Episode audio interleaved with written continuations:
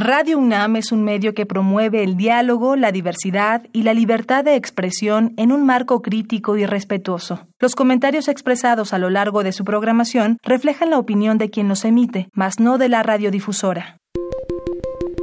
Hipócrates 2.0 Nutrición. Bioética. Estrés. Vacunación. Salud.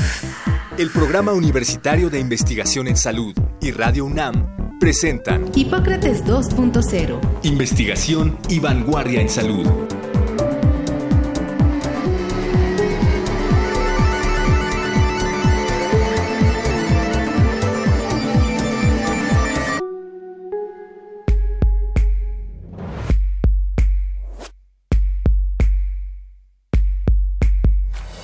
Hola, ¿qué tal? Bienvenidos a Hipócrates 2.0. Yo soy Mauricio Rodríguez, qué bueno que nos están acompañando. Queremos poner información útil en estos días de encierro, de pandemia y pues justamente para abordar este tema eh, sobre la salud mental en el, en el encierro y en la epidemia, invitamos a Carolina Santillán, que seguramente la recuerdan de algunos programas en los que ya ha estado con nosotros, casi diríamos que es la madrina.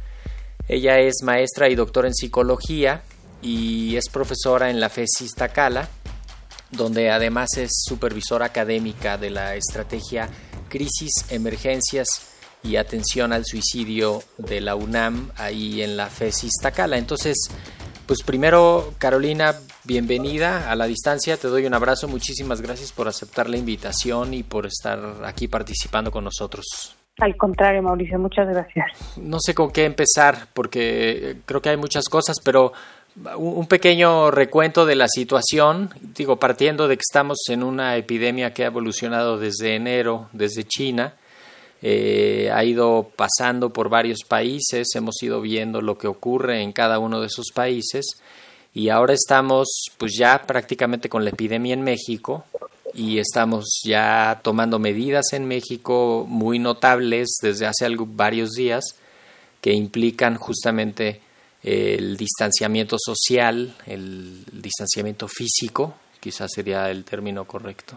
Y pues, a ver, ayúdanos a poner el contexto de la situación actual. Pues sí, Mauricio, como dices, eh, estamos eh, un poco divididos. Eh, estamos el grupo de personas que tenemos el privilegio de tomar el aislamiento social, pero poco a poco ya estamos identificando aquellas personas que están ya en una situación de cuarentena que es un poco diferente. Esto tiene que ver con que ya se les ha pedido que se separen o que se les restringe el movimiento porque han tenido algún tipo de contacto en donde potencialmente han estado en una situación donde se han podido contagiar, ¿no? Entonces hay que esperar a ver si la enfermedad se desarrolla. Y pues eh, a mí me gustaría un poco compartirles eh, lo que ha revelado la investigación en términos de salud mental con base a que no es la primera vez que esto ocurre y que se ha tenido la fortuna de poder investigar cuáles son eh, los efectos o el impacto en términos de salud mental en otras eh, epidemias que si bien eh, las vemos en las noticias, nunca las habíamos comprendido ni estábamos, me parece, tan sensibilizados como ahora, ¿no? Que lo tenemos en, en casa. Oye, y creo que hacer la distinción entre cuarentena y aislamiento resulta útil, ¿no? Porque pues nos en algunos lados dicen aislamiento voluntario, en otros lados dicen cuarentena. ¿Qué, qué es qué?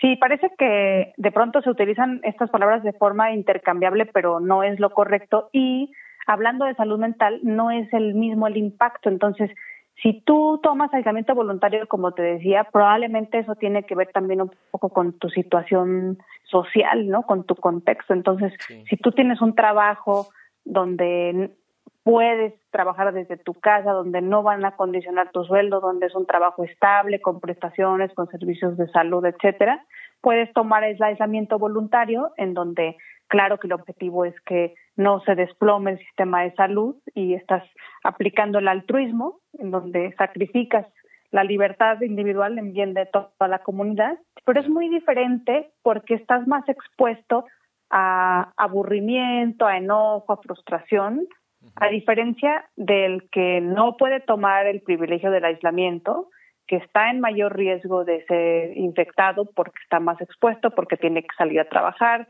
no tiene acceso a un trabajo digno, a un servicio de salud, prestaciones, está en una precariedad laboral que entonces, si tiene sospecha de haberse infectado, tiene que estar puesto en cuarentena y ese es otro contexto porque está mucho más estresado. Entonces la problemática es muy diferente y, y como decía un poco al principio, está atravesada por que en México se caracteriza por la desigualdad económica. Entonces, nuevamente hablando de salud mental, veremos que hay un grupo de personas de más riesgo en comparación con otras que pueden tomar voluntariamente a fuerza el aislamiento, digamos. Sí, digo, es muy simbólico que los primeros de irse a la cuarentena fueron los del TEC de Monterrey, una semana antes de todos los demás, ¿no? Así es. Y que eso, es diferente. Sí, que eso pudiera ser un cruel diferenciador de la, del comportamiento de la epidemia, ¿no? Que, que, que la epidemia vaya a pegar un poco más fuerte en aquellos sectores pues que no se pudieron guardar por mil razones. Así es. Y se repite otra vez el binomio de pobreza asociada a mucha más presencia de trastornos mentales porque definitivamente que desde la pobreza no se ve la vida tan optimista, ¿no? Entonces, pues otra vez todos los riesgos de desempleo, ¿no? De consumo de sustancias, de depresión, de ansiedad, etcétera. Sí. De hecho, por ahí estabas eh, hace ratito mencionando que no es la primera vez que hay una cuarentena. Quizás sí en la que más personas en el mundo de manera simultánea estamos en, encerrados, ¿no? Creo que eso sí es algo que pues, nunca había ocurrido. Así es, es una cuestión sin precedentes que por un lado puede tener este efecto de que vivir una crisis en comunidad es mucho menos complicado porque estamos todos acompañándonos, aunque desde la desigualdad. Pero como bien dices, pues el asunto de la cuarentena es un asunto que tiene más de 3.000 años y que empezó lepra y después con la peste negra, ¿no? ha sido un, método para o una medida sanitaria para evitar la propagación de una plaga. La palabra cuarentena, pues originalmente viene de una raíz que significa 40, pero ahora, pues lo que más bien quiere decir es esta situación de aislarnos para evitar, ¿no? O, para monitorear, ¿no? Si la enfermedad se desarrolla o no.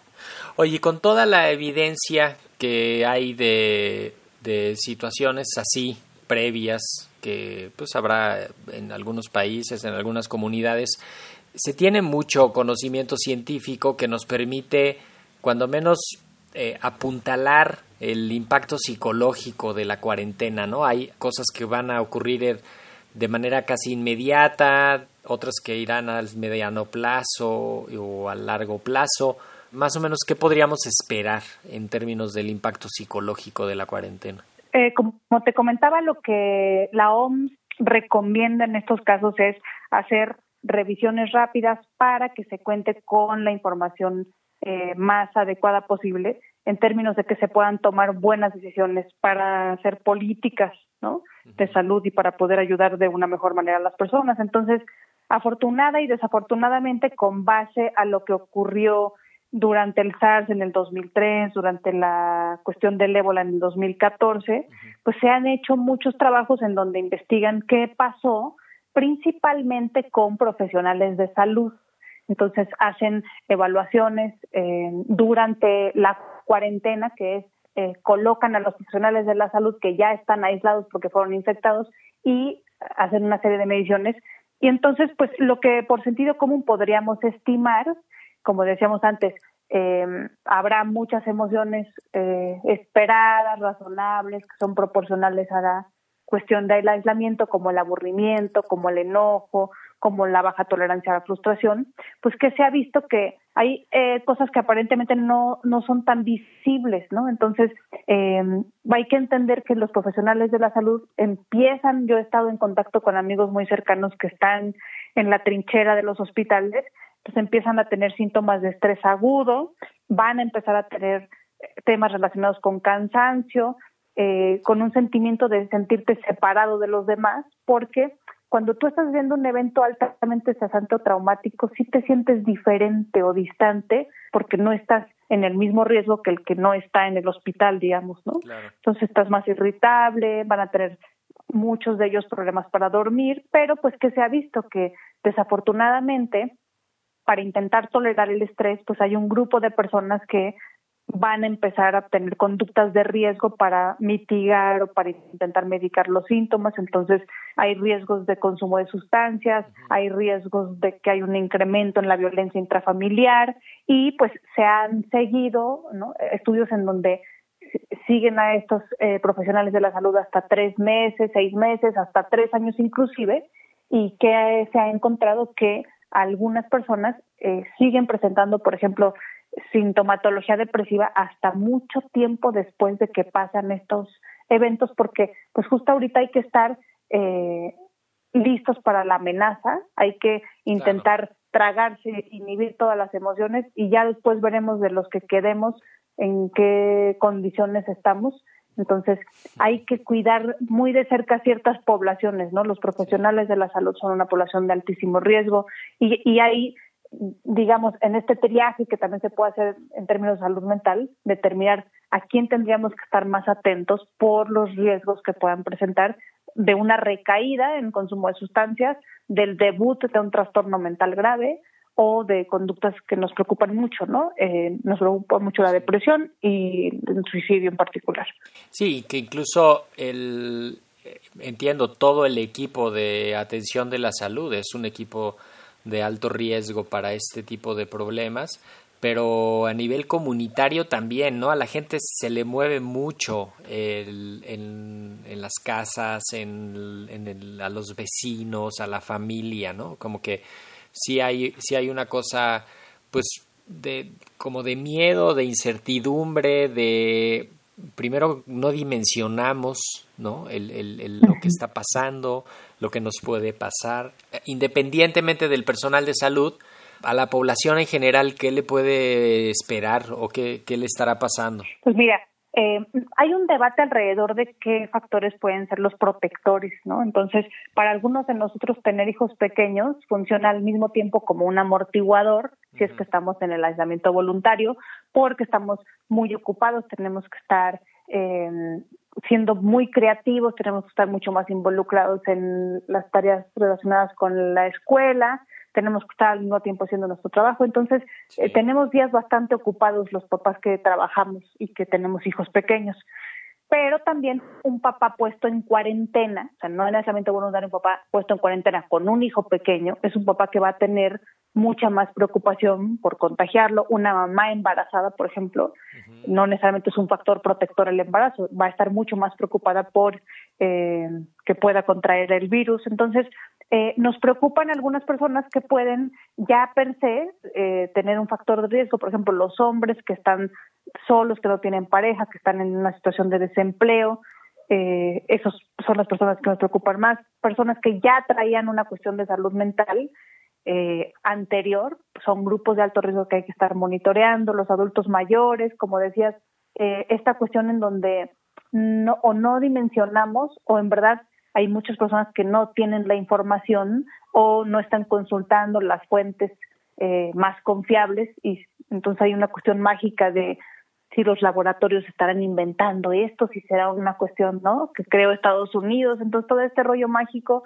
que es muy frecuente en México no ayuda a que la, principalmente la población que está en una condición mucho más vulnerable tenga información confiable y realmente eh, pueda dimensionar ¿no? En, en, qué nivel estamos.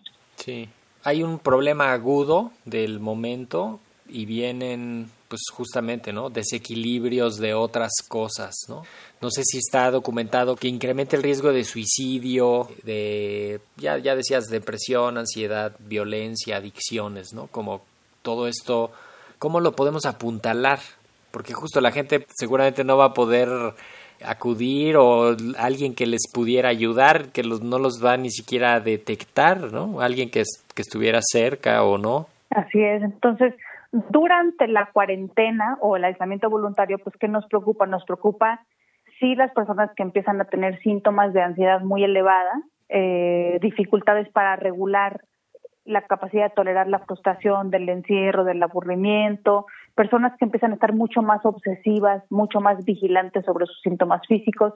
Tuvimos la experiencia en el 2009 con la influenza, en donde muchas personas que estaban en, en, urgencias no eran las personas que tenían eh, influenza, sino más bien aquellas que tenían una cuestión de salud mental que se llama ansiedad por enfermedad, antes se llamaba hipocondria, es una palabra muy estigmatizante que ya este, se eliminó del manual de diagnóstico de trastornos mentales. Entonces, yo, es por un lado una gran oportunidad para detectar tempranamente, por ejemplo, a niños y adolescentes, porque si un investigador se propusiera hacer un estudio en donde sometiera a millones de personas a un estresor como este y que viéramos si un 20 o un 30% de personas van a empezar a presentar síntomas desproporcionados de ansiedad, de preocupación, de conductas de verificación, vigilancia, lavado de manos, etcétera, pues sería un momento idóneo porque si tú traes un componente hereditario, vives en un contexto adverso, estás en una familia donde has tenido muchos eventos estresantes y ante este experimento que es eh, Big Brother, ¿no? En donde estamos todos en, o en aislamiento o en cuarentena, nos daría la oportunidad de detectar tempranamente a aquellos niños adolescentes que de todas maneras iban a desarrollar una cuestión relacionada con salud mental y que este estresor desencadena o hace que el debut sea más temprano.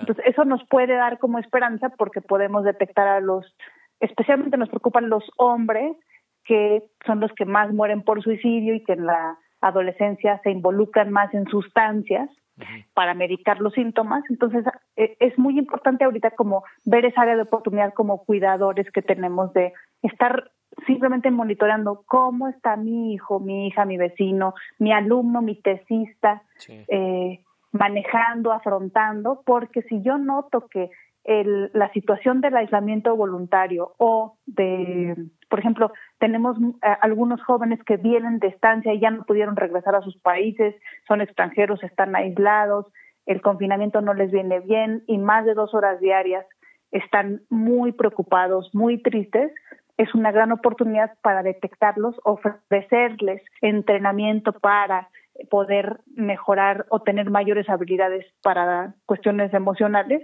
que de todas maneras iban a aparecer en unos años. Entonces, esa es como una gran área de oportunidad, ¿no? De detección temprana y oportuna y prevención. Pero también pues tenemos que estar atentos a aquellos que no va a ser detección temprana, sino ya o habían postergado el buscar atención o ya habían buscado y estar en una recaída y entonces tenemos que entrarle para poder garantizar que tengan un tratamiento, aunque sea en línea, puedan tener acceso a los medicamentos y no los suspendan, ¿no? Toda una serie de cuestiones que hay que tomar en cuenta con esa población altamente vulnerable. Estamos en Hipócrates 2.0, estamos platicando con la doctora Carolina Santillán, que pues es maestra y doctora en psicología, profesora en la FES Iztacala y pues ya lo han escuchado, es una experta en este tema. Eh, particularmente en crisis, emergencias y atención al suicidio, que justamente eh, es la supervisora académica de una estrategia que tiene eh, la UNAM en la FESIS Zacala para atender esto. Entonces, me gustaría que en esta última sección platicáramos sobre los aspectos positivos de la cuarentena, si es que los hay, o, las condiciones actuales que pueden hacerla pues, más llevadera menos, menos grave, menos cruel, ¿no? Esto de desde pedir a domicilio hasta poder comunicarse con videollamadas, muchas llamadas, hay muchas plataformas.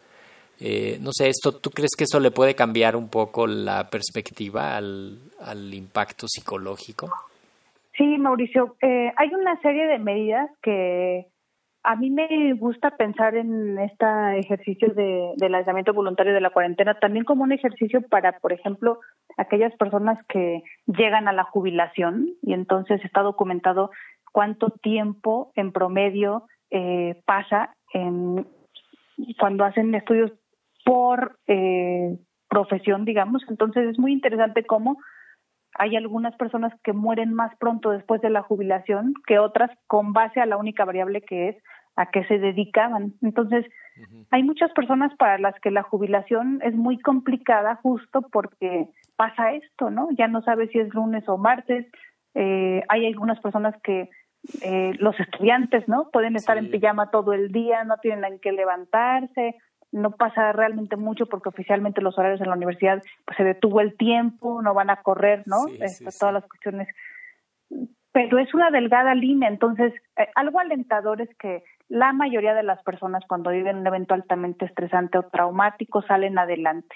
Y México siempre se ha distinguido por eso, porque somos un país muy resiliente, porque siempre somos solidarios, eh, tengamos o no tengamos, apoyamos como podemos. Entonces, eso es un factor que nos protege y que somos justo muy eh, de estar en comunidad. Entonces, en México en particular y en el tema de trauma está documentado que normalmente el 70% de las personas salen adelante y otra vez este entre 20 y casi siempre 30% de personas son las que van a necesitar algún apoyo profesional.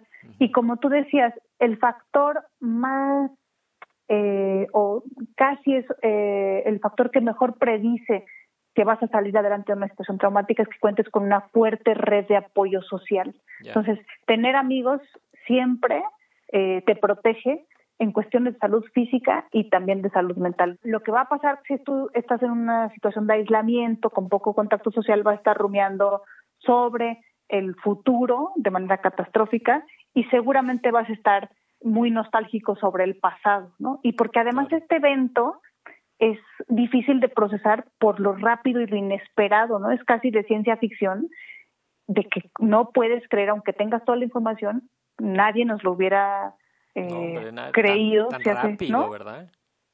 Rapidísimo. Entonces, esos, esos, esos eventos son, a diferencia, por ejemplo, cuando tú tienes un pariente que se enferma y tienes tres o cuatro meses para irte preparando a una enfermedad, a un desenlace, en donde al final incluso dices, ojalá que ya descanse. No, y esto eh, esos son más fáciles, ¿no? Y esto está eh, pues está rompiendo muchas cosas, ¿no? Está rompiendo lo laboral, los viajes, hay un impacto económico que ni siquiera nos lo podemos imaginar y pues todavía dimensionar todo eso es, es mucho más difícil. Y, y, regreso a una pues a una idea que plantea al inicio del programa de pues la, el distanciamiento social Quizá cambiémosle y digámoslo distanciamiento físico y, procurar la solidaridad social, ¿no? Porque puede ser que nos digan que hagamos distancia social, pero que no sea una distancia así real, ¿no? Sino más bien, pues identificar al que necesita ayuda, procurar darle ayuda y pues tener una, una red social que haga más robusta la, pues, la situación porque justamente se caen los más frágiles, ¿no? Así es. Y un poco o un mucho de compasión en términos del asunto del estigma, porque mm, yo no, no sé si tú has percibido la misma, eh, el mismo patrón en donde hay un grupo de personas que están muy enojados con los que salen eh, incluso los insultan, los subestiman y, y no, no, salen porque quieren, ¿no? Salen porque viven al día y tienen que hacerlo y efectivamente ponen en riesgo a la comunidad porque entonces se propaga el virus, entonces te mandan por Facebook cuando estás en este otro lado del privilegio de que si te guardas tanto tiempo, entonces la epidemia va a ser más cortita. Entonces, una cosa que nos preocupa muchísimo en, en esta necesidad de apoyarnos es reconocer que estamos en una cuestión de desigualdad, que va a haber gente que no va a poder salir, que efectivamente esas personas se van a infectar con mayor frecuencia, que se va a propagar entonces el virus, pero sí tenemos que ser muy cuidadosos en, que no debemos empezar a señalarlos o eh, estas conductas de odio porque está documentado en esta misma revisión que empieza a haber una tensión muy importante al interior de las familias en donde hay un trabajador de la salud, porque estás en una en un momento muy complicado en donde renuncias a tu trabajo porque estás en el hospital, no, vas a renunciar, ¿no? O sí o sí renuncias. Eh, el médico entonces eh, tiene que desvestirse desde el hospital porque no lo van a dejar subir al microbús y porque lo van a bajar, porque va a infectar a los demás. Entonces, hay, hay que estar súper cuidadosos en términos sí de apoyar eh, a los negocios locales si es que es posible para ti. Ahora están haciendo una serie de estrategias que tienen que ver con comprar por adelantado, ¿no? Yo, siempre pues se, ha dicho esta cuestión de consume lo local, ¿no? Sí. Es muy importante mantener el, el sueldo si tú tienes alguna mujer particularmente en una situación de vulnerabilidad de trabajo en casa, ¿no? En la medida de tus posibilidades. Pero también yo diría mucho cuidado con estar repitiendo discursos de odio que incrementan este distanciamiento otra vez de los que están de los que no tienen voz dirían desde la ética ¿no? claro y que y que divide y que luego va a ser más más difícil eh, surcir esas, esas heridas, ¿no?